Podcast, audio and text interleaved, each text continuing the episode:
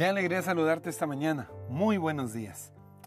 El día de ayer te compartí el Salmo 23, verso 4, que decía, aunque ande en valle de sombra y de muerte, no temeré mal alguno, porque tú estarás conmigo.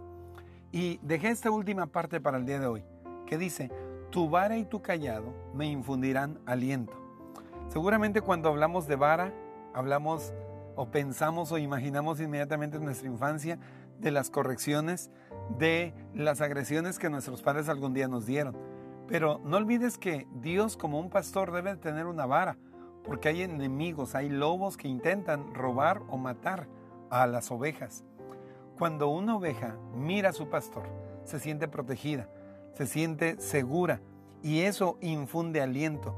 Déjame decirte que cualquier adversidad, cualquier agresión que el enemigo quiera hacerte, tienes un pastor que te defienda y te va a guardar.